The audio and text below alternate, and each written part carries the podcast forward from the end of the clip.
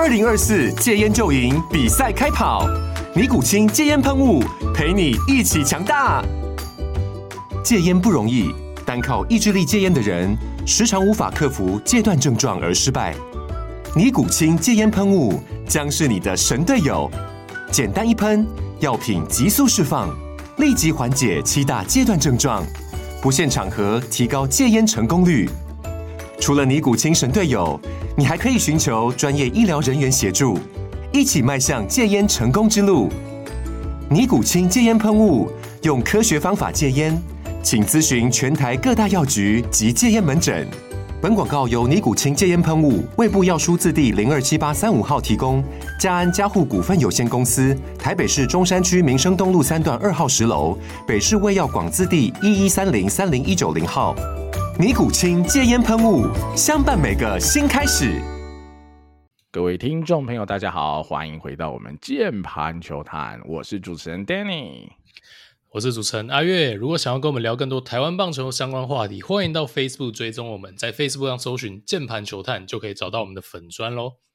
好，那其实今天这集啊，我们是要在前半段我们花一点时间做一个呃季后挑战赛的小结啦。那中后段我们就主要就开始讲台湾大赛相关的分析了。但在这之前，让我们先预告哈，小小预告一下哈，我跟阿月讨论再三呐，我们决定啊哈，就是在总冠军赛 G One 第一场，就是这这个星期六好的比赛哈，我看一下，我们是十一月五号的比赛。那我们啊尝试哈，会在 FB 开个直播，哦，边看球边跟大家哈分析讲解一下即时的战况啊。就毕竟啊，我们是键盘球探嘛，所以聊天的部分当然也会有啊，干话也会有，但我们也会在针对比赛的当下的一些配球、战术的运用，甚至什么投手的调度啊、代打的运用等等的哈，各方面我们也会做比较及时的一个战况的说明，以及置入一下我们的想法。好，跟大家一起来分享我们怎么来看比赛啊，以及比赛哪些有趣的地方可以再提醒大家，可以多注意啦。所以会是一个这样的形式啦，哈，所以大家可以期待一下，有空的朋友哈，可以就是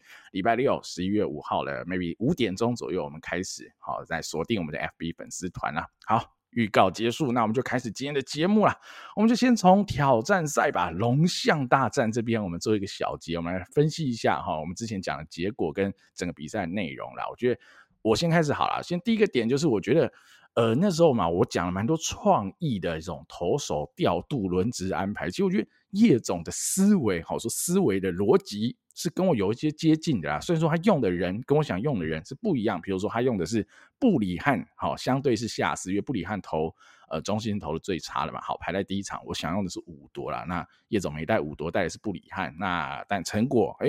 叶总是比较不好，但我也不敢说我伍铎会多好，但。应该不会那么惨啊，这是其一。那其二就是呢，那时候我是说王维中跟伍铎哈，势必要找一个人去牛棚，那我会选择王维中。但叶总选的是霸曼啊，其实我觉得逻辑还是很像啊，就是你要把一个 SP 往牛棚丢嘛，然后去增强你牛棚的实力，尤其是你的先发投手接到可能 closer 或是 setup man 中间的这个空档之间，你肯定要有一个更强力的呃投手去做这个资源，那你可能就要抓一个 SP 下去啊。那叶总抓的是。霸曼，他甚至那一场啊，霸曼就吃完了嘛，就是味全唯一的这一胜。那我觉得整个逻辑思维，其实我觉得大致上哈，跟我的建构方式是比较像的。当然说最后的结果不，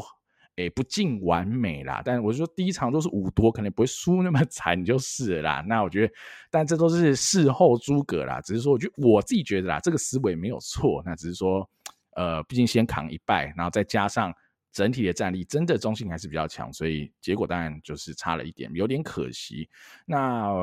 第二个层面啊，我觉得第二个我看到的点是两边的投手调度，我觉得大致上我觉得都蛮合理的。我觉得整个调度其实都蛮合理的。呃，尤其啦，我觉得最有趣的就是呃第三战嘛，哈，派了李正昌上来要投吉利吉高巩冠的那个打席，我觉得哇塞，这堪称是祝总哈。这今年打到现在哈，一百二十三场以来最正常的一个调度，真是堪称经典。竟然在这时候壮士断腕七局哈，轮到右打上李正昌，太棒了！就被敲两分炮，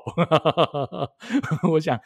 祝总以后肯定不会那么正常的调度，想说难得正常一发就靠，要被轰两分炮，以后要开始偷了，好，所以我觉得整个看下来，我觉得叶总的调度当然没有任何问题啊，那祝总我觉得也比我想象中来的更好。那你说打者方面的调度哈，呃，比较有趣是，尤其在叶总这边啊，第一个就是第一场嘛，好投。呃，打了没几局就把蒋少勇换掉了，换成刘石哈，乃至于后面全部都是刘石豪蹲。好，那我觉得这个，呃，当然呢，我我记得啊，那时候我跟阿月就有说过，我们没有特别喜欢蒋少宏，我记得还有蛮多农民是蛮愤慨的。好，但我想叶总最后的选择，其实某个程度也是说明了这些东西啦。那刘时豪的经验也好，或者是他的。在捕手技能上啦，那接球以及配球、引导投手等等的，真的还是有不错的表现。那只是最后那个代打的 chance，叶总没有代打哈。其实我我是比较支持要代打，毕竟二比三你不会赢嘛。哈，刘子豪再会蹲，你再不失分也不会赢，因为你就落后一分嘛。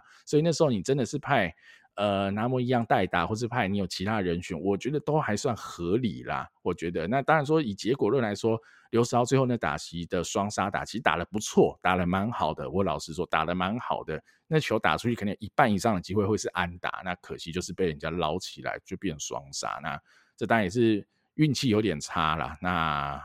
就是这样了，就成败论英雄了，这就没有办法。那最后啦。好，我们那天聊完投手，聊完打者，最后我们提到了守备嘛，我觉得守备会是这两队差异最大的一环。那的确，这三场比赛守备都好相当程度，甚至说极大程度影响了胜负嘛。第一场张振宇的界外飞球没接到，多掉了三分。那第二场中心就输在一个不死三振嘛，好，因为那球应该是暗号上有问题。那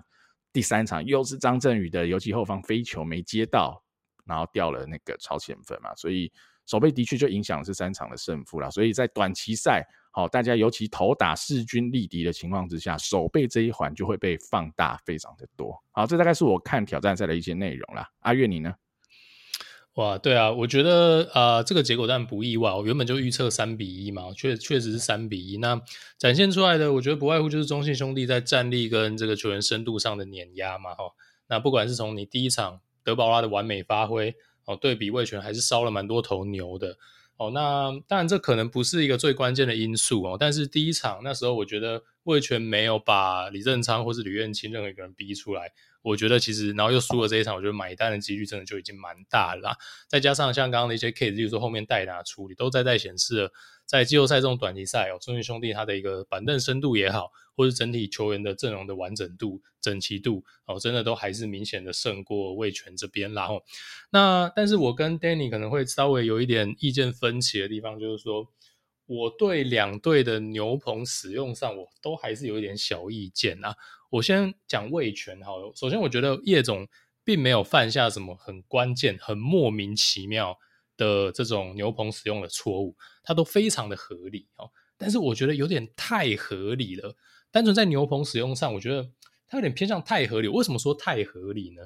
因为我们就讲到了嘛，就像 Danny 上一集有跟大家分享，要输不多嘛，哦，所以味全就一定是要 take risk。所以他在第一站布里汉这个选择，像是 Danny 其实算是。命中了这个叶总的这个策略预测，也就是说他并没有把刚龙压在第一站哦，其实就是诶无论如何，我们第一站对宝拉，我们先冒个风险，冒个零比二落后的风险，去换取后面可能更有机会赢得系列赛。其实我是很欣赏任何愿意去承担风险的一个职业球团的策略，但是我就觉得他牛棚这一段就有一点点太保守了。那因为我就结果论嘛，吼，最后你整个系列赛输了。然后霸曼很明显是你压制力前几的一个投手，最后他只投了不到三局，就只出赛一场，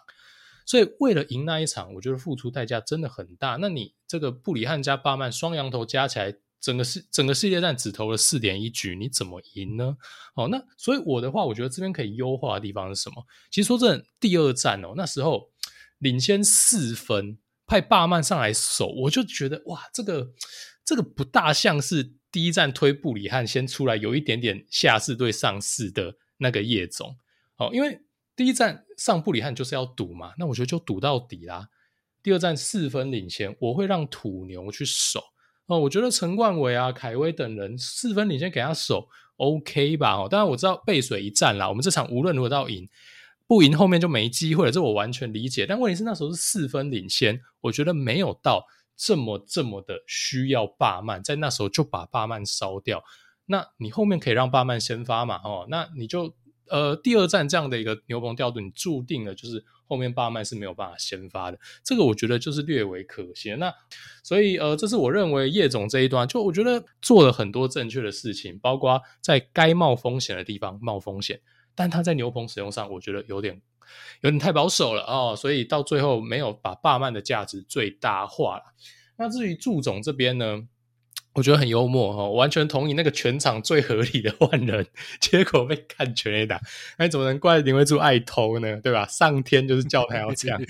但是说真的，你说他多合理吗？哦，我觉得你可能只是看习惯林威柱在闹了。我觉得整场都还是很多可以诟病的地方啊。首先。他狂偷泰勒哈，首先我我不觉得泰勒不能偷，因为泰勒明显就是 stuff 很好的投手。我觉得这边我我自己的观念哈，这可能跟 Danny 也蛮像的。我觉得你要偷，你就是要投偷有三振能力的投手，这个不用讲了哈。那泰勒确实是这样的一个投手哈，所以他有机会呃，你偷他哈，他还是可以自己有几率的把它解决掉哈。但是说真的，在在就是呃最后一战啦，就是 G 三。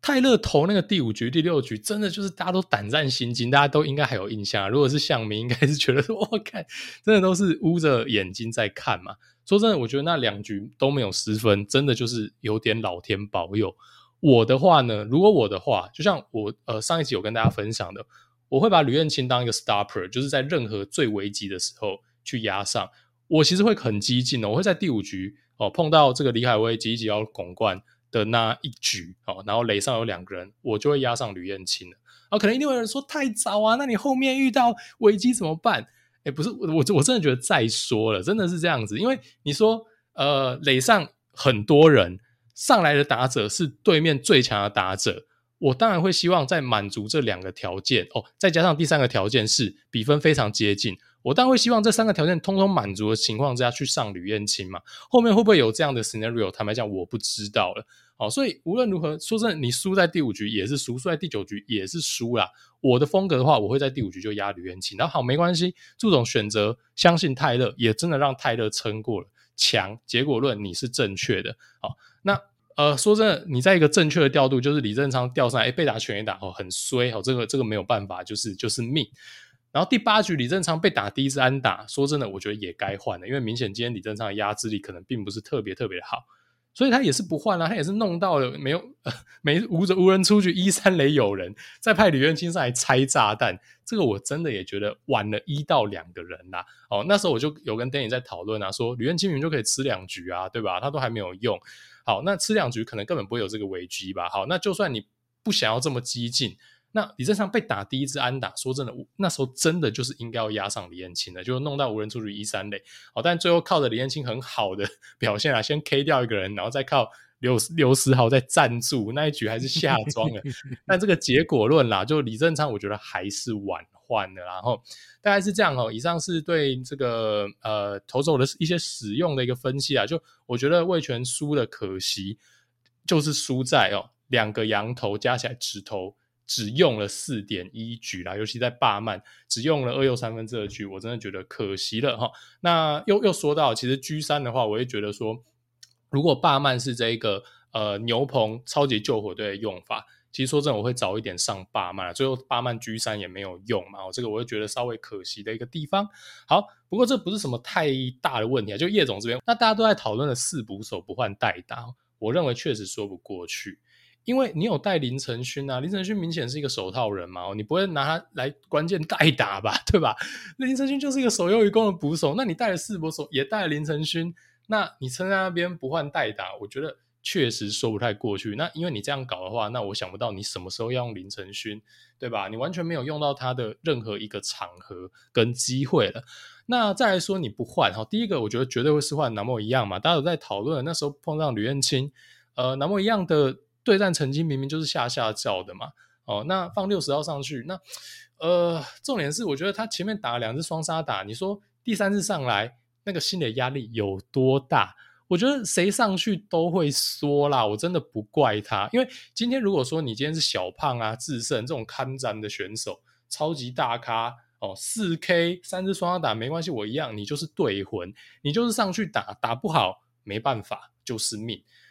而刘韶明显不到这个等级，所以你说他站上去哦，两只双打那个肩上压力有多大哦？再加上板凳上有很好的一个代打人选哦，我觉得绝对怎么说都是要换呐。这个我确实觉得是叶总整个系列赛犯的一个最大的一个错误。然后这大概就是我对两队教练的一些分析啦。我觉得选手都很努力了哦，那失误呃，张振宇那个 啊，说真的，我觉得那个飞球接成那样，哎。我觉得真的不大能接受，因为他是 not even close，他是整个哇，整个差了两三公尺，对吧？所以看起来，呃，张振远的飞球判断真的是有一些问题啦。所以，但看起来呢，叶总是非常属意张振宇做这个游击的一个人选。那我只能说，呃，看起来游击还是味全急需解决的一个阵容上的一个弱点呢，就看他们来年要怎么处理这个阵容上的一个弱点喽。大概就是这样子，我对挑战赛的一些看法啦。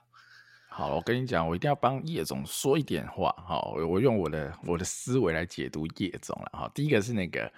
呃，第一个是投手的部分，霸曼的部分。然后我再猜，我再猜，因为第一场已经木已成舟了嘛。哈，他上了一堆土牛，所以我觉得啊，叶总的想法是啊、呃，第二场就是霸曼吃完，第三场土牛吃。如果有第四场，就继续轮回霸曼。我猜他的那时候的想法会是这样子，因为第一场土牛，呃，林凯威虽然没上了，但陈冠宇那就上了嘛，所以其实啦，我猜叶总的想法就是第二场变成一个双先发，一定要拿下来的这种概念。我觉得是我啦，如果你问我，我觉得没问题，理解了，嗯，对我这这点我觉得没问题。好，第二个点就是你讲到这个六十号的代打，我觉得很有趣啊。第一个四捕手是个假象，好，就像是。呃，乐天带的四捕手也是假象，因为廖健富铁定不蹲，就像呃吉力吉捞巩冠，他就先发 DH 嘛，他是铁定不蹲的，逻辑上铁定不蹲，所以你就用三捕手来看他嘛，好，所以他原本是想要让蒋寿红是主战，哦，刘时豪是替补，那带一个备位的叫做林承勋，以防任何万一，所以林承勋他应该是备而不用，但是没想到第一战打没几局，发现蒋少红也。不要用了以后，那就变成是两个备位备而不用，只剩六十号一个能用了哦。所以我觉得叶总的第一个思维是在这哈，第二个思维就是你刚讲没错，代打，但是呢，他看了看他板凳席，没有一个经验比刘十豪好的，没有了。好，除非你要叫什么林威霆这样代打，但林威霆打的不一定会比刘十豪好嘛，对吧？所以他，我觉得呃，叶总我我猜啦，他铁定也是天人交战啊，因为。你说拿莫会打得比较好吗？我其实也是个问号，因为拿莫的挥空率就是比较高嘛，哦，所以你在这个时候，你只要有一个高飞球就可以追平的情况之下，他可能还是相信，哦，他一来是不太愿意换掉的六十号啦，二来就是他觉得六十号应该有机会，哦，展现一个老将的价值。但说真的，我觉得那个打席打得 OK，绝对是没有问题。就对叶总来说，这有一点非战之罪，就是打出来的东西，其实叶总是赌对了。那只是说结果论很衰啊，我觉得是这样子啊，所以我会帮叶总说个话，我不会觉得这调度有什么大问题。至于你刚刚说泰勒在偷的，反而我都觉得比。叶总的问题都大了，就祝总这一块，就其实那时候第二局打完，我已经赖阿月说，哎、欸，其实可以换头了，我觉得可以准备。就泰勒第三局连三 K，我 K 我住嘴，啊、可是后面又抖到跟鬼一样，我靠一样，我还好我不是象迷，我是象迷，我可能要包尿布啊，不是 那个受不了，看不下去、欸，很抖，真的很抖、欸，哎哦，但 OK 啊，就赌对了，所以我就说嘛，祝总他一百二十三场嘛，啊，一百二十场的季赛加三场季后赛最最正确的一个调度就是换李正昌上来就被敲，泰勒在那边偷到死都没事。OK，那没办法，这就是棒球嘛，就是人生，就是呃，合逻辑、合道理也不一定是正确嘛。最后成败论英雄，结果论了没办法哦，很现实。好，大概是这样啦。哈，我我帮叶总说一下话哈，我的感受了。我所以我，我的我的 comment 会是我觉得调度，我觉得都还可以接受啊，我都还可以接受，我不觉得有。太错误的调度啊，顶多就是值得讨论啊，大概是这样。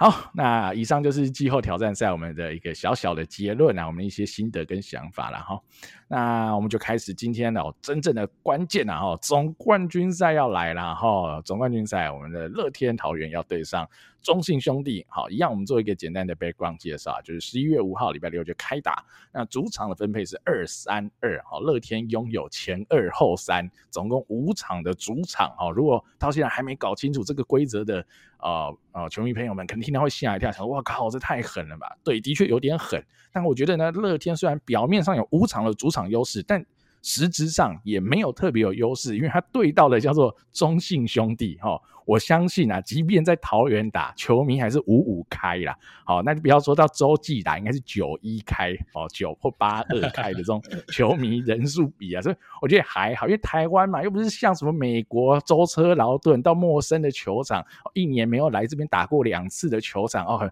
很不习惯，不会嘛？我们一年呢，中信来乐天打那么多场，对不对？根本不会不习惯，打多少年了，所以。我觉得台湾啊，主客场的优势是很不明显的，反而是球迷的量，那种加油声是明显。那、嗯、我觉得，如果你在桃园球场都五五开的球迷数，那是没什么差哦，所以我觉得没差，只差在门票收入啦 哦。但这就跟球迷比较无关了。啊，第二个点就是一样可以带二十八人啊，所以就是跟呃之前的季后挑战赛是一样，所以哦多了两个人，一样就会更考验教练教练的临场调度能力了嘛哈。那也就是 echo back，我们刚刚回去讲，就是其实我们刚刚讨论很多点，就是一些临场调度的 scenario，到底教练怎么做决策的，好，所以我觉得到时候一定有更多这样的情况，因为七场哦，就是象跟龙也只打一个三场而已，哈，有七场的这个前提，那是很有得打的啦。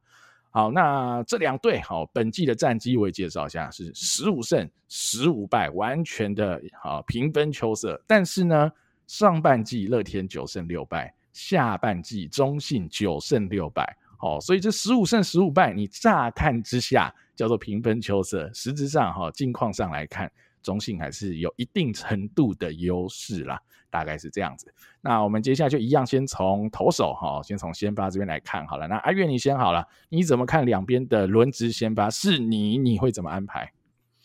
哇，有趣啦哈！那我觉得兄弟这边当然不用讲了哦，第一站绝对是德保拉齁，应该不可能有第二种排法了。哦，第二站我排的还会是泰勒啦哦。那第三站我排的会是凯文哦，我会把郑凯文排上去。第三、第四站我会排的是吴哲源。然后简单来说，呃，上次我有跟大家分享了，我在季后赛这种七战四胜的轮值里面。我还是会摆上，就是我整季里面最信任的先发啦。那我觉得这四个先发确实是中信兄弟整季最稳定的一个四张先发哦。那当然泰勒只待了不到半季啦，但是呃，确实我觉得他压制能力是有的哦，所以我还是会摆出这样的一个阵容。那当然有很多种不同的排法，例如说你可以讨论的事情是凯文哦，他很明显呐哦，可能在呃对战这个乐天上面哦，他今年是没有被拿出来投乐天的。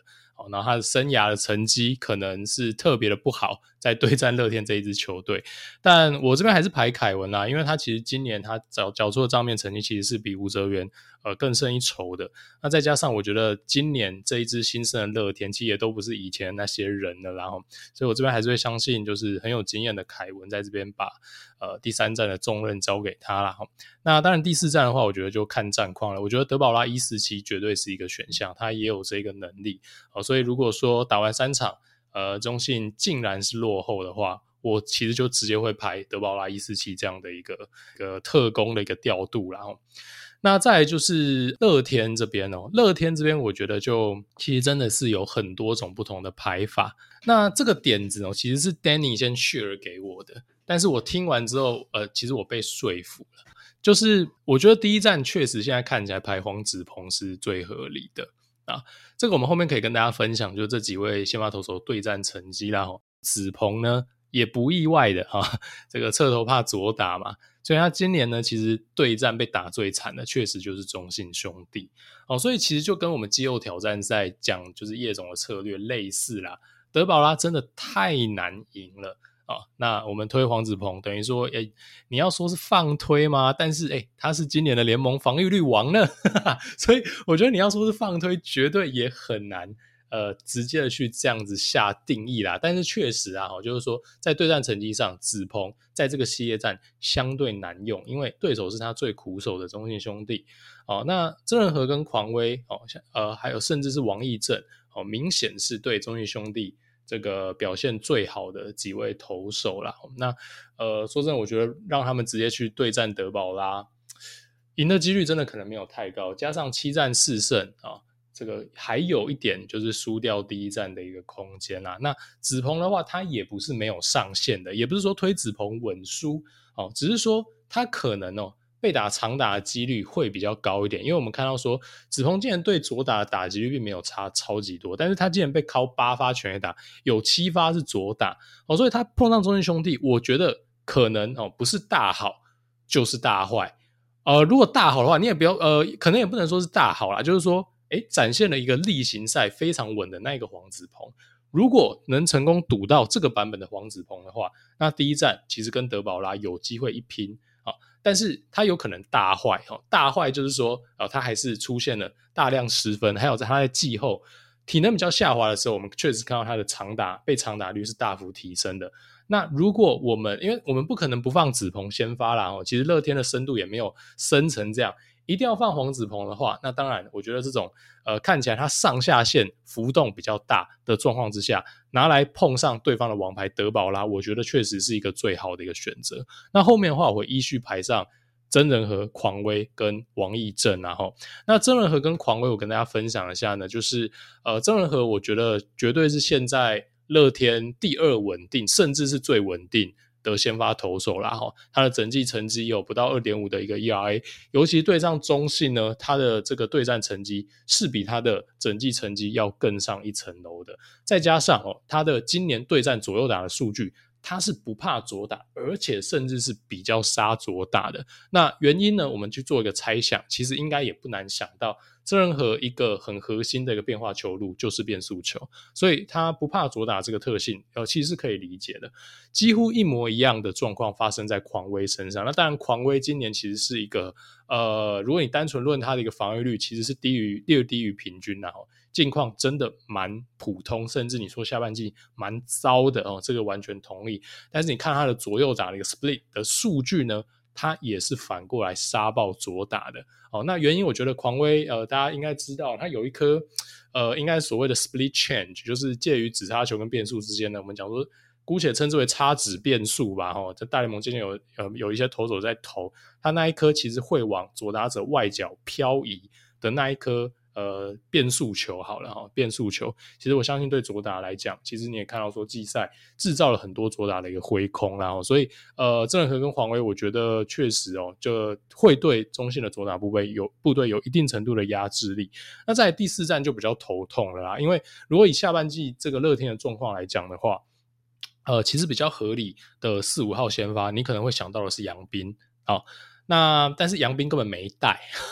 杨斌根本没带。那我其实是可以理解啦，哈，因为杨斌的 stuff 没有那么突出。我们说在短期赛，我们可能呃相对啊，他可能比较偏向一个工作码的一个概念。呃，那再来就是说，呃，就是这个霸凌爵哦，那霸凌爵理论上应该可能比较会是四号先发，但是也没有带，因为可能有些受伤的关系。剩下羊头必赢多，说真的，我真的不信任啊，我觉得必赢多。真的可能在这个季后赛不会是一个呃有太好的一个压制力哦，所以寻觅来寻觅去哦，我们最后还是回到了王义正身上。今年的成绩 OK，尤其是对中信的对战成绩。极为突出，又是一个左投，所以我觉得第四战哦，让姐姐这个老将重出江湖，我觉得会是一个合理的一个调度。然后，那以上哦，就是我对两队的一个轮值的一个看法啦。那当然，可能众也会有另外的排法，但我觉得确实，如果我来排的话，我觉得这样是一个最合适的一个排法。Danny，你觉得呢？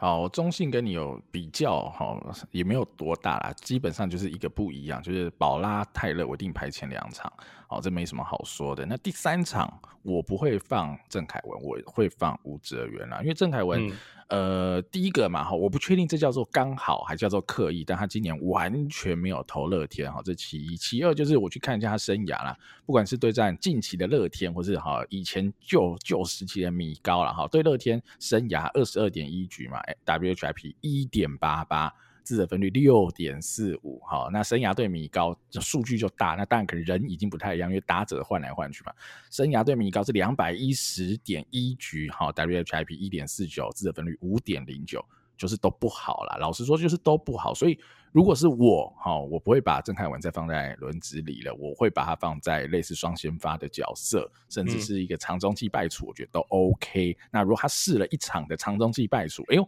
效果不错，可用。那你 maybe 可以在第五站、第六站先发，好，我会这样子来用郑凯文。所以我第三号先发会排吴哲元。那就像刚刚阿月讲的哈，呃，桃园队好了，乐天我觉得是没有任何一个投手有资格或有能力一四七特攻，但德保拉有这个能力，所以呢，第三战打完，假设中信是落后的一胜两败哦，甚至更惨零胜三败，应该是不会为保拉保第一胜啊。好，落后的情况之下，保拉就会是第四战先发。如果中信是领先的两胜一败乃至三胜零败，你的第四场这时候反正你慢慢来嘛，你这时候要推郑凯文也嗯也 OK，反正你现在有这个扣打来让你花嘛来试，甚至我觉得你要派黄恩赐。也 OK，因为黄恩赐今年对呃乐天投了一场七局没失分的非常好投嘛。那呃如果要带黄恩赐这样的投手，我觉得也不太可能再放牛棚这样他投，好效果应该不好。他还是得先发，基本上我觉得还是得先发才有他的价值在。所以我觉得黄恩赐也可能是第四号的先发人选。然后我自己在做功课的时候，我还是哦觉得陈柏豪是一个非常好的人选。其实从季季就是季后挑战赛到现在，我都不是很理解。为什么陈柏豪会卡不赢李吴永庆？老实说，除非陈柏豪真的境况很差或者有受伤，那 sorry 我真的不知道。但尤其是对味全，味全的右打显著比左打来得好。好，像你说大师兄吉力就要拱冠，乃至于那时候呃之前你要说的是刘基宏，因为毕竟祝总那时候应该也不知道刘基宏能打不能打嘛之类的，所以味全最有 power 的主炮，甚至最好的打者，全部都是右打的情况下，他也不带。好，陈柏豪他带礼物，OK，那那那现在总共下来，他还是选择带礼物，但 OK，因为乐天的 左打又多了一些了嘛。哈，可是我其实不是很懂，我是一定带陈柏豪，我一定带，而且陈柏豪绝对就是我的四号先发，甚至我会把他摆在第三站先发了。好，那是我个人的看法，在这边跟大家分享一下。所以我的、兄弟这边就是前三号就是宝拉、凯文、吴哲源啊，第四站就且战且走哈，打得不好就是宝拉哈，战绩不错，那可能你就可以考虑。呃，黄安石或郑凯文大概是这样。那乐天这边呢，阿月其刚已经把我这个哈、底牌献出来了哈、其实我我跟各位讲，我绝对没有唬烂哈，我绝对没有唬烂，就因为呃，我们录音当下现在是十一月三号晚上嘛，那这个名单公布也就在几个小时前，所以我们其实根本不可能等名单公布以后才做这个功课跟安排啊。我们已经早早几天就先已经有些做功课了，所以那时候我自己排。我就没有把霸凌爵排在轮值里，啊，但当然我还是有把他带进这个名单里，因为我不知道他受伤了，但我是没有把他排进轮值里的，因为我就觉得他不好用，他投的就是不好，我就本来就不会让他这样用，我会让他去投个一两局的这种类似像凯文哈，我刚讲到凯文的概念，他去投投看，比如说他在第二战、第一战有机会出来投个一两局，哎，效果不错，真的有需要，第五战、第第六战再排他先发也都还 OK 嘛，因为。比赛还长啊，所以那时候我的认知就是像阿月讲，我的前四号先发就会是子鹏、曾仁和、狂威，还有呃王溢正。好，我那时候就会，我那时候就已经这样排了。那我觉得子鹏这边，大家我念个数据，大家可以听一下啦。哈。他今年对中信二十八局 WHIP 一点五，好 ERA 四点五，好，他对其他三队的 ERA 都在二以下。哦，那你就知道这个差距有多大了。基本上子鹏就是被一队，就是被中信这队杀到爆嘛，那就没办法，因为中信左打太多太强了嘛。所以我觉得刚刚月讲的很好啊，子鹏哦，呃，本来啦在季赛里他是一个哈、哦、下限很高、上限也很高的选手，但他对到中信下限就会变得很低，但无所谓啊，反正他上限还是很高嘛，那就。赌赌看喽哈，这种时候就赌看，就像布里汉对德保拉的概念也是一样。如果布里汉投得好，他投一场九局无失分，你可能也不会觉得太惊讶。好，但但数据上就代表哈，他可能很难投出这种这种机会嘛。可能十场里可以洗到一场，但可能有八场是会掉个四五分。好，那我觉得子鹏 maybe 也会有这样的概念，他可能大几率是个五局掉五分，但如果你被他洗到那场八局掉零分、掉一分的那。第二天就会赚死嘛，所以我觉得紫鹏投第一场没问题，但第二场牌，真人和不是牌狂威就是。曾仁和比较强，就是这么简单。曾仁和就是比较强哈，不管他今天对中信的数据怎样，他就是比狂威今年投的好的多了哈。我以我的看法，那个阿月补充那点绝对也是关键，就是他有一颗 change up 非常好的 change up，就有点像我们提到什么游廷威是中信专武，因为游廷威有一颗很好的 change up，所以游廷威投中信成立，可是他投其他队好像就不太成立，会有这样子的情况嘛。那狂威第三站就是。也像阿宇讲，也没什么人选的哈。你洋投不投先发，你真的也这局数也吃不完，还是得用哈。所以狂威就一定要投一场。那王义正也是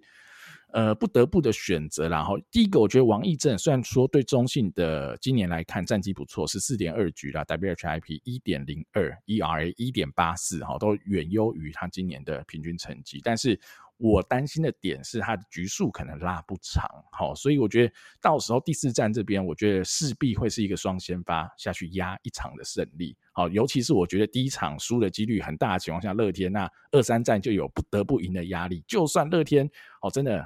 二三战撑过了两胜一败。好，第五场他又要面对宝拉，或是第四站又要面对宝拉之类的情况之下，这场第四站要赢，我觉得陈冠宇应该就会是双先发啦，就跟王一正一起下去投，好，大概会是这样。那前几场我觉得好像必赢多的角色，我也不会排他先发，但我觉得他也会类似一个双先发的角色，他可能一次出来就是两三局，好，那接在呃主力的胜利组牛棚跟先发投手之间，好，看是第一站他要就要出来接，还是要哪一站，那就看战况来说了，但。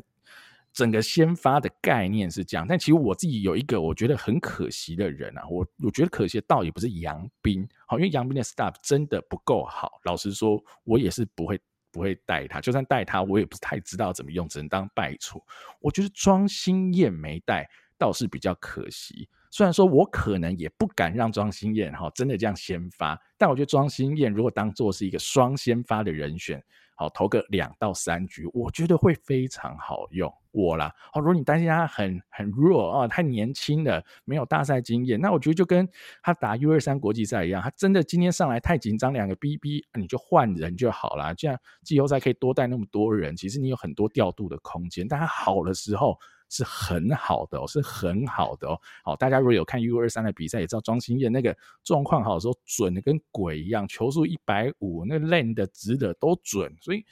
这点我觉得蛮可惜的啦。那大概是这样，是轮值的部分了哈。我跟阿月的想法应该还算一致啦，还算一致。那只是就更多的思维可能会随着比赛战绩的不同，我觉得两边教练也会有些 AB plan 啦，还不会一次把这些说死。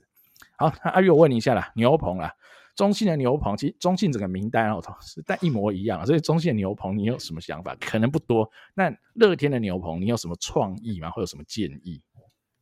对，我觉得牛棚哦，就可能是这个系列在少数乐天可以占上风的一个环节啦。哈，中信的牛棚绝对不弱啦。哦，但是呃，就像我们前一个系列这个季后挑战赛，我们分析到嘛，就是你真的就是说，任何条件之下。都可以推赛，然后你可以期待他浇熄对方 的这个攻势，有这个能力的可能只有吕彦青，然后那其他的牛棚比较偏向是有一个平均的深度哦。那当然我们有这个非常老经验的李正昌哦，但李正昌呃，但今年的压制力可能不如以往。那从挑战赛哦，他上来投了，但被巩冠干全垒打，我觉得不是什么。丢脸的事情啊，但至少也可以看出哈，李正昌可能目前的状况并不是特别特别的好，所以目前可能会让人家觉得说，哦，这个中信这边牛棚绝对稳定稳定的角色，可能真的只有吕燕青啦齁。那呃，当然其他人我觉得都是可以用啦齁，但是像是蔡吉泽哦上来，我觉得季后挑战赛上来那一天。呃，其实也跟整季大家看到的状况差不多，就并不是特别特别的一个稳定啦哈。那王溢凯是一个未知数，今年出赛不多，那挑战赛呃也最后也没有用到。但我觉得以他的 staff 来讲，应该会可以扮演在总冠军战一个蛮关键的角色啦。所以呃，我觉得兄弟这边就可能真的还是会非常依赖。吕彦青哦，当然李正昌如果能回神的话，绝对是一个大利多。但吕彦青可能要用好用满了。然后，那在黄恩赐，我觉得是个活棋啦。像刚刚 Danny 讲的，可能会被抓去，呃，可能第三站或者第四站哦，第四站比较可能啊的先发的角色哦。但如果他放在牛棚的话，我觉得可能就是一个呃可以。像是有点双先发哦，吃长点局数，或是你短局数哦，你以他这个呃相对不错的球速跟可能呃钓到人的指杀球去夺取一些三振哦，我觉得黄恩赐在短局数应该也会是一个不错的人选啦。那至于乐天这边的话，我觉得以牛棚的经验、强度跟深度来讲，确实都略胜一筹哈。那首先你拥有了豪进哦，其实这个牛棚就是 就是七八十分起跳了。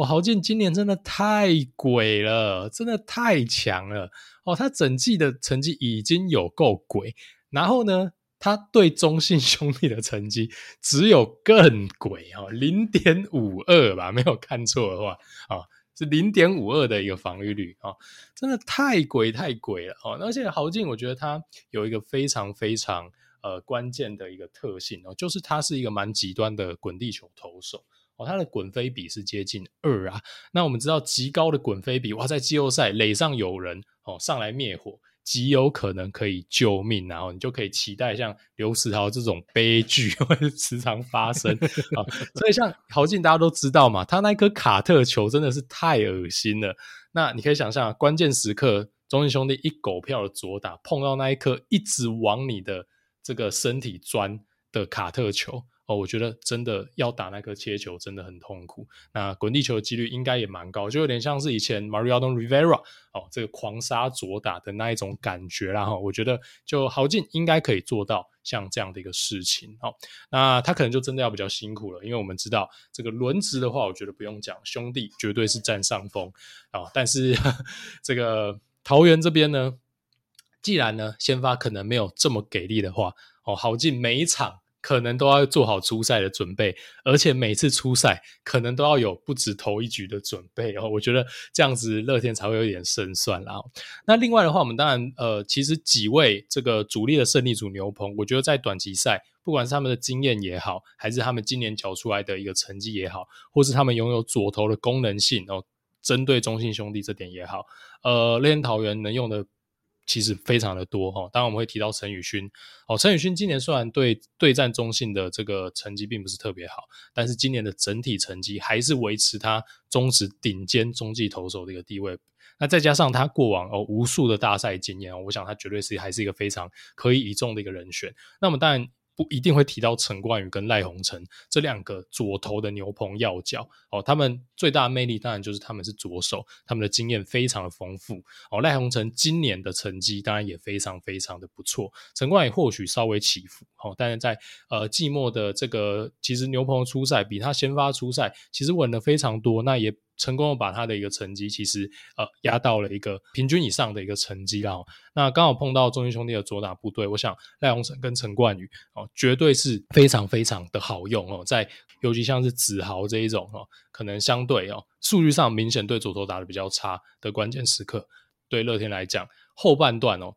可以选择。的一个战术哦，可以选择的一个策略，确实比中信这边还要多的非常多哦。那当然我们讲到朱俊祥等人也都可以用，然后还有许晋阳等人，其实今年的成绩也都非常非常的不错哦。所以我觉得牛棚这边乐天应该是占一点上风。那最后我必须提到，就是最后他们选择带了林子崴哦。那呃，刚刚 Danny 提到庄心燕嘛，哦，我觉得确实啦，我我也是会带庄心燕的。尤其是你今天选了林子薇，我觉得很明显就是因为他是个左投吧。我我其实想不到任何其他的一个可能性了。那因为你说庄心燕的话，当然，呃，如果你要不拜不带他，我觉得也是很合理。你可以有一百种理由。他的季赛其实在一军根本也没有什么出赛哦，那他可能还太弱等等的。问题是一样的问题在林子薇身上完全都还都都是一样啊，就是所以今天如果说 OK。假设我们今天是在一个好，假设是这个呃黄伟成哈，或者说朱俊祥啊，或者说邱邱俊威好了啦，随便哦，跟庄心燕去做一个比较的话哦，我觉得你当然不带庄心燕都有理由哦，但是当庄心燕的弱点是在所谓的经验值跟稳定性的时候，这时候我就觉得他是被林子薇干掉就冤了啦。哦，你可以说我带一个牛哦，他今年可能不是特别杀，但是他有经验。哦，他在一军今年就是出赛的比庄信还多，但没有啊，他是输给林子薇啊，这个我就觉得确实可以了。啊，因为你也不是说牛棚的左手稀缺到完全没人啊，你明显有陈冠宇有赖鸿成嘛，啊，其实牛棚有两个左投，我觉得是足够的，哦，加上豪进，他也是不怕左投的一个类型啊，所以呃，真的有机会会用上林子薇吗？我现在目前是脑中比较没有这个情境的想象，他绝对不可能是。那种关键时刻推上来对林陈子豪或是许志宏的吧，对吧？不可能啊！对，我是有他被干炮的一个画面，马上就出现了。那你说他要当二二号二先发吗？去吃长局数吗？真的吗？认真吗？总冠军战现在的林子薇好像也不大可以这样用吧？所以我觉得，呃，确实林子薇的出赛机会可能会非常非常的少。哦，那庄心燕投短局数至少可以拼他的一个 upside 哦，确实我同意哦，刚刚 Danny 的一个一个建议啦。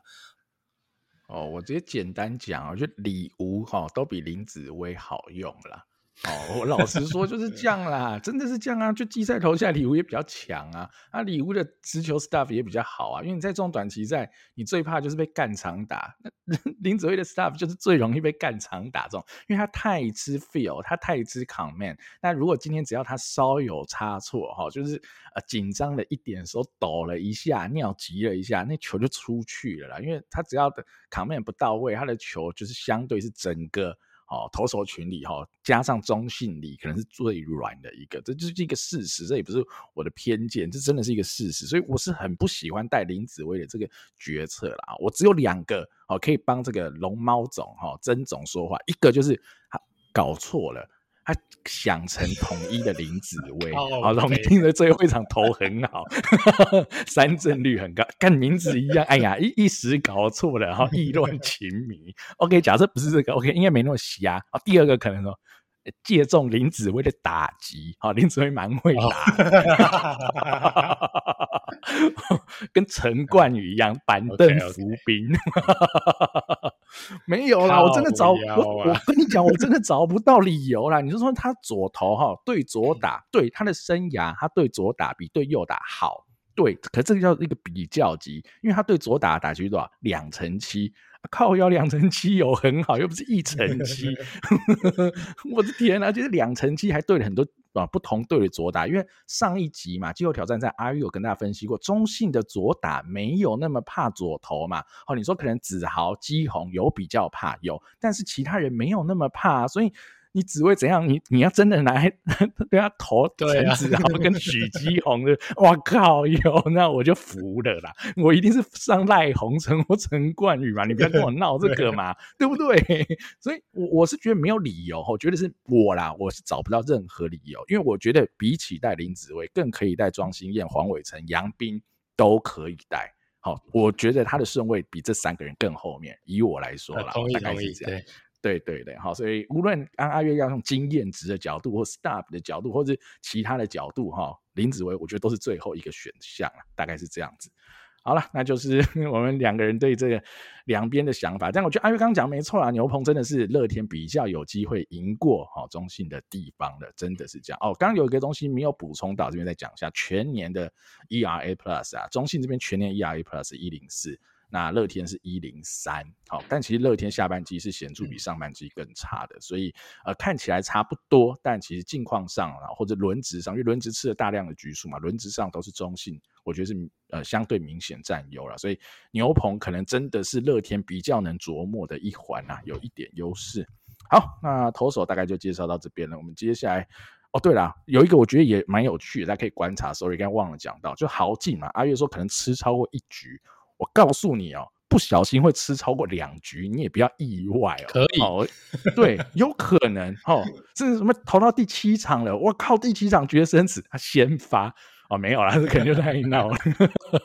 但是豪进哦，我觉得投个一局哦，一啊投个两局好，叫做保底了，因为他季赛都这样投了，季后赛还投比这少，这不合理嘛？对，所以铁定这样用了。而且二三二二三的情况啊，我觉得休息日还是算多。所以他在前五场里面，好投出个什么六局八局都是很有可能的事情呐，哦，大概是这样子。好，接下来进到打线呐，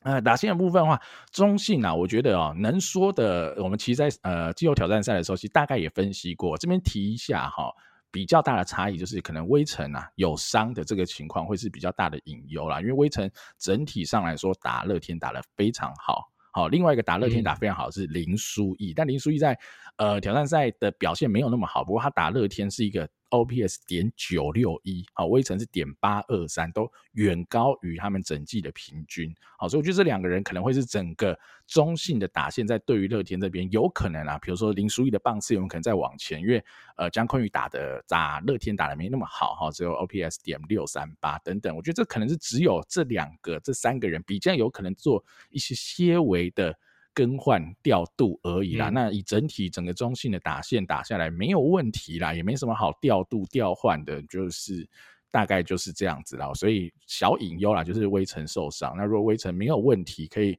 持续健康出赛的话，那整条打线中信还是非常强。虽然说哦、呃，一样我们看整年的 OPS Plus 的话，你说中信是一百一。然后乐天是一一二，好像乐天哦小胜，但其实乐天这小胜也也很多是刷别队出来的哈，因为比如说我们看到乐天这边哈，几乎打中信，好所有的打者打中信几乎都打得比较烂，只有两个人相对只有打打得比较好是陈晨威，好陈晨威整季的 OPS 是点八零八，对中信达到一点零四。哇靠，超强，好强到爆！好，另外一个呢是梁家荣，好，梁家荣整季是点七四四，但对中信达到点八三。不过梁家荣近况就没有很好，好车祸以后的状况不好。那其余的打者哦，所有哦，哦就常见的先发什么陈敬林、林立廖健富、林泓育、呃林承飞、好朱玉贤、陈俊秀这些人全部打中信都比自己整季的成绩还要差，所以。好，这点就会是很大的问题了哈。阿、啊、元你怎么看两边的打线？呃，我对这两边的打线，我自己的评价确实我觉得蛮接近的哈。我觉得甚至可能接近五五坡。好，那因为微城这边看起来是有点受伤的状况嘛，哈，等等，那再加入这个因素的话，其实我觉得原本可能呃，单纯论攻击面啊，中信兄弟可能小胜。哦，但如果微城他状况不佳，或甚至是呃没有办法出赛的话，我觉得可能会甚至更接近五坡啦。好，那中信兄弟打线有多完整，呃，有多么平均，这个我想就不用再多提了。哦，但乐天虽然说下半季蛮落赛的，但是当他们的一个主力逐渐回归了之后，哦，这个陈进、廖健富顺利的回归，那呃梁家荣等人也顺利的回归，其实他们的完整的打线排起来。呃，高于平均的打者还是非常非常的多。那包括像是今年打出了非常好成绩的陈晨威嘛，啊，那陈进，啊，陈进虽然说呃有被调整了一下哦，那但是他还是一个呃明显高于今年是明显高于联盟平均的一个打者啦，他的 OPS 也是有接近哦一百一到一百二。哦，这一个区间了。那林立的话，今年完全就是独一档，然后呃，这个呃自己在一个一个档次啊，零点九零八哦的这今年唯一的点九打者啦。好，那阿富的话，下半季重新回归加入战局，他最后两个礼拜的例行赛打得非常非常的一个突出哦。那在后面的话，当然就是呃梁家勇、林晨飞都是今年非常优异的表现啦。那我觉得呃乐天这边蛮有趣的，就是。他们打线上在拖台前的人，哈哈，都有无限的想象空间，因为那两个人叫做朱玉贤跟陈俊秀，哈哈，大家应该就懂我意思啊，就是说这两个人突然神来一棒，然后在总冠军赛突然干你了一两发全垒打，你也完全不会感到意外嘛啊，就是出来混的总是要还，呃，两边的打线应该是在伯仲之间呐，这个是单纯论攻击面的一个部分。啊，我先讲一个点啊，哈，就两边的打线安排，就中性呢，我觉得就不用动，哈，反正下半季打这么好，季后挑战赛这样不用动，全部都不用动，先发也不用换，除非有人受伤，哈，都不用动，所以我们今天就 focus 在乐天这边的打线。好，我我要先讲一个东西哦，就是前几天有个新闻出来。好，曾总说俊秀最近状况很好哦，将可能会是 key man 哦，将扮演非常重要的角色，因为他在队内的这个比赛打得吓吓叫什么的，哇哇，引来两边球迷哈，一个一一方非常高兴，就非乐天迷、非原迷很高兴，哈哈，太棒了，要来送死啊！猿迷一阵哀悼，靠腰又来了，妈的又来了，这刷了整季一百二十场还不够烂吗？我跟各位讲，不用担心，尤其是原迷不用担心。因为我已经识破曾总这招了，这是什么意思？你知道吗？他早在一个月前埋了这个伏笔，他已经说了，好、最强的人要打第几棒？第九棒，所以那 不用担心，俊秀一定打第九棒了哈。哇塞，他这个梗要埋一个月这么久，是不是？OK OK，好了，这是开玩笑，他才不可能埋陈俊秀第九棒，不可能啊，板凳都有可能，那也不可能第九棒了哈。纯粹是我在那边考试一下，又是因为他很北烂，要不要再讲这种话？我就看他怎么排陈俊秀，他到时候要排个三四棒都打很烂，啊，那他自己就当战犯，然后那我就救不了他，好，我觉得正常啦，正常来说啦，俊秀我一定会放板凳。那有一个有趣的点呢，我觉得大家也可以讨论一下，就是先发的捕手，好，谁要来蹲？好，我觉得呃，刚刚我已经先预告过嘛，乐天虽然说带四捕手，但其实假象，好，因为廖健富铁定不蹲，而且我以我的角度来说，我铁定让他场场 DH 先发。好，他现在的顺位高过林泓育，高过陈俊秀，高过朱玉贤，他就是第一个顺位的 DH。好，这个位置我就是锁下来了，所以其他老人啊，不好意思，你们就要自己找守备位置了。好，林鸿玉我铁定会让他先发，所以我一定会让他蹲。好，没位置啦。好，陈俊秀我一定不会让他先发，所以不考虑。好，朱玉贤我会让他先发，那朱玉贤可以守左外，也可以守一垒嘛。所以在这个前提之下，我会让左外也是蓝寅伦去守，好，朱玉贤去守一垒。哦，或者是哦，连朱玉贤你都不要摆先发，或者是蓝寅伦你也别让他上，你让郭彦文打也可以。但我其实搞不太清郭彦文的伤是百分之百康复了啦。哈，但如果他没康复啊，郭彦文也可以卡 DH，只是我更属意好让。廖建福去打，那如果郭彦文是完全健康可以守备，那呃，那你要让呃大猪去守外野，然后郭彦文守一垒，我觉得那可能就是一个最完美的排法哈，大概是这样。那第二个点就是捕手，如果我已经叫林鸿玉蹲，那严红军就没办法蹲了嘛。那张敏勋我是一定不会用哈，我就跟林承勋是一个等级啊，备而不用啦哈。那红军其实打中信打得非常好。哦，他今年的平均 OPS 是点六一，打中信打到点九七，点九七呀！我靠！哈，这个是一个非常屠杀的成绩，因为啊，印象还深刻嘛，敲了泰勒一支三分炮嘛，哦，那一场哦，还还有点印象。但我老实说了，我还是不会让他先发，我不会因为这样让他先发，但 maybe 可以放在板凳。代打嘛，曾总哦，上次有一次让我印象很深，让严鸿钧代打杨靖，好嘛，那一个关键的呛死就被三振。没关系，我们就给曾总来试试看。虽然我也不会这样用，但我觉得曾总会这样用。然后，那我一定排林鸿玉先发，然后可能会把俊秀抓下来。那如果郭彦文可以先发，我就会让郭彦文先发。所以，如果哈我这样排下来的打序，好，如果是我排哦，一棒会陈晨为，二棒梁家荣，三棒林立，四棒。廖健富，我就是相信廖健富。五棒我会排郭彦文，六棒林鸿玉，七棒林晨飞，八棒朱玉贤，九棒陈静，OK 吧？哈，陈静也是爱将，打个第九棒应该有符合曾总的哈最强打者第九棒，应该还 OK。好，老实说我会这样排，我会这样排，因为就是你要攻击火力最大化，对啊，因为你看人家哈姜昆宇摆二棒，姜昆宇是 OPS。一 OPS Plus 一百四的人啦，哈，老实说是这样啦，哈，所以他们不是摆一个助攻型的二棒，他们就是强攻型啊，所以现在中信整条打线的得分串联能力是非常好的，因为他就几乎就是照着最合理的好的排法来排嘛，所以我觉得乐天，呃，另外一个建议思考哈，虽然乐天是一个哈全年战绩第一的球队，但我觉得哈。中性的境况，所以乐天应该要把自己想象成跟味全一样的角度哈，要有一种类似下课上的角度，就像我们的先发轮值也排了嘛，我们紫鹏排第一场啊，状况最好或是最能投中性的曾仁和排第二场，也是有点这样子的概念，就是你不得不啦做一些取舍，你得让出一些东西嘛。那就像这边一样，你得大破大立啦，你的打线，你虽然说季赛这样排，但你得有这个认知嘛哈，你排了。季赛一百二十场，你肯定有九十场，陈威打第九棒嘛。但这时候你你得悬崖勒马了嘛，陈威得得打第一棒了啦，就是这样哦。所以我觉得，呃，很多地方我觉得都可以调整哈。如果曾总哈有感应到的话，其实他很多地方我觉得应该都可以调整，可以让整条大线更有活力啦。好，那至于有一个比较可惜的是杨静豪啦，因为杨静豪打中信打得非常好哈，今年 OPS。打到点九七一，但竟然没有带进来了，我是觉得非常的可惜哦，我个人觉得非常的可惜。但呃，教练团他们的考量吧，甚至他们多带了一个呃黄黄敬伟嘛，好，所以我不太确定啊，这是一个近况考量，因为折掉了于德龙之类的哈，所以我不太确定实质上的原因是什么，那就看看喽，会不会是个骑兵？那我就不好 comment，但我没有很喜欢这样子带法了哦。阿月你怎么看？杨静豪的话，我觉得以这个数据来看，哦，应该是要带啦哈，再加上它的一个功能性。那但最后，呃，其实是选择了像马杰森、哦、郭永维还有黄敬伟这样的一个人选呐。呃，在这一个礼拜，呃，一到两周的休兵期间，哦，应该是在对一些队内赛或是队内的调整，可能曾总有看到了我们看不到的东西。我相信他应该是选择当下他觉得近况。最好的一个野手人选，然后那这个我觉得就我在这边就也不嘴了哈，反正就是打了见真章啊。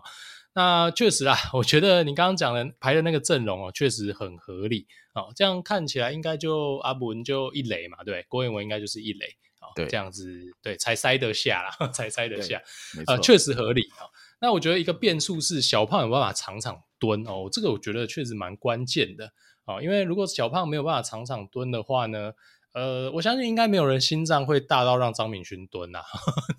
张敏勋，那可能就是红军。那但是红军如果蹲的话，当然，呃，可能在攻击面的一个稳定性上哦，可能就还是不如小胖吧。哈我觉得这个会就会变成一个蛮大的变数了，因为就像你刚刚讲的嘛，现在廖健富死死的。把 DH 卡住了，所以如果小胖没有办法用先发捕手的身份出赛的话，确实、哦、他可能就是板凳了哈、那以林泓育今年还是缴出 OK 的表现，加上过往的一个丰功伟业哦，如果让林泓育没有在先发打线里面，哦，我觉得确实是一个损失啦。那至于俊秀的话，我只能说，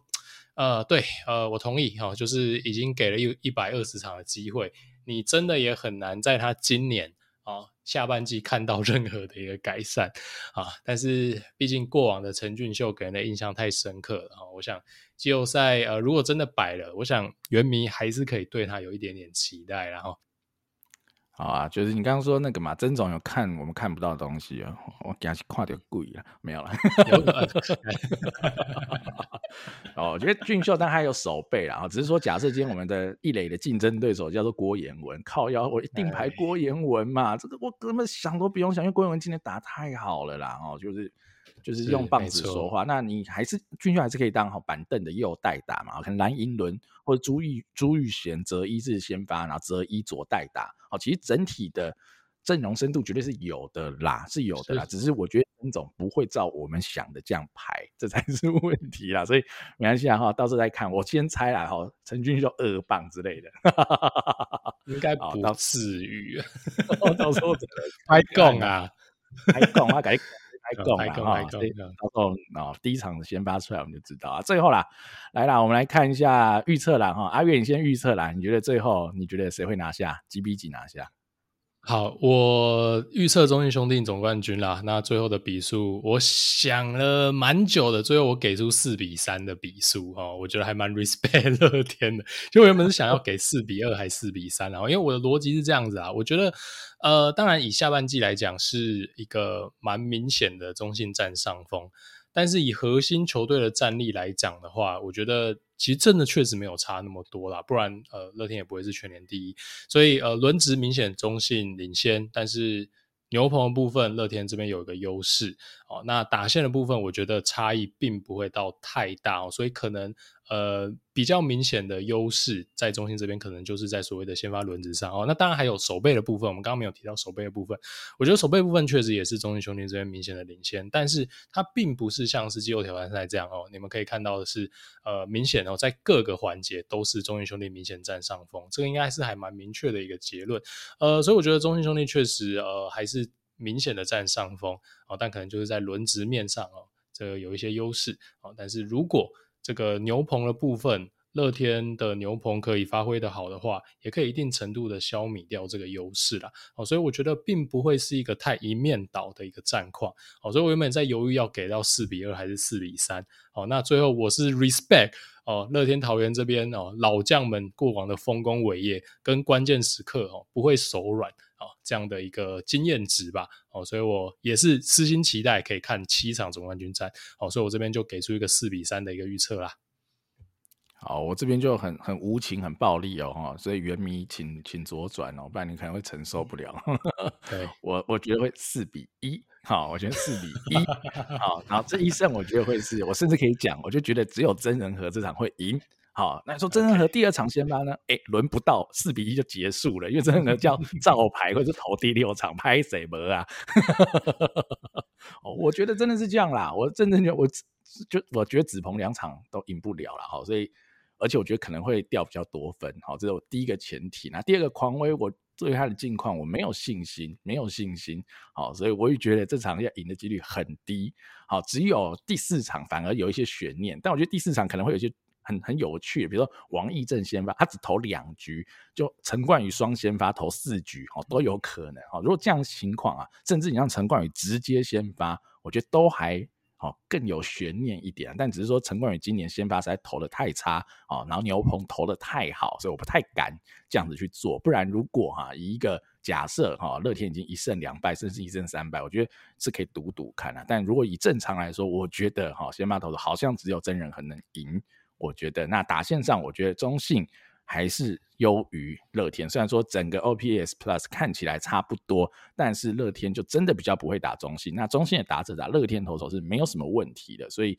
我觉得打线上中信占优，轮值中信占优。你说牛棚乐天有占优有，可是牛棚你要占优的前提是你要先领先呐，哈，所以我觉得这才是最麻烦的地方，哈，所以。呃，牛棚占优的优势相对不大。那守备刚刚阿月也讲了，那就游击手这一块，即便陈飞已经是相当好的游击手，但江坤宇还是太强了，所以这边一定是有落差。再加上阿月刚刚点到了捕手，小胖能不能常常蹲？虽然说可能蹲二可以休一场嘛，蹲二又休一场，可能可以硬撑啊。但是福来喜的蹲捕能力实在太好了，所以捕手这一块跟游击手哈，这两边都会是。呃，中性显著胜出的点，好，其他的我们也不再一一提，但就是这两点一定显著胜出，所以各方面，好，这样看起来，我觉得乐天都没有什么太大的优势的情况之下，我猜就是四比一，好，很无情，好，很无情，大概是这样啦，哈，好，那整个的。季后挑战赛的小结，加上我们台湾大赛的分析，就到此告一段落啦。最后再提醒一下各位哈，这礼拜六哈总冠军赛的第一场，十一月五号，我们就预计的 maybe 五点左右，我们在 FB 的粉丝团来开一个好球赛的直播，陪大家一起看球，聊聊好比赛的现况，然后也让大家可以更及时的知道，哎，在面对到不同的 case 的时候，哎，我跟阿月分别会有什么样的思考啊，以及一些。不一样的想法了哈，到时候我们可以在线上见，线上再讨论了，大概是这样。感谢大家的收听喽，我们今天的节目就到此告一段落喽。我是主持人 Danny，我是主持人阿月，我们下集不对，我们周六总冠军战的直播见喽，拜拜，拜拜。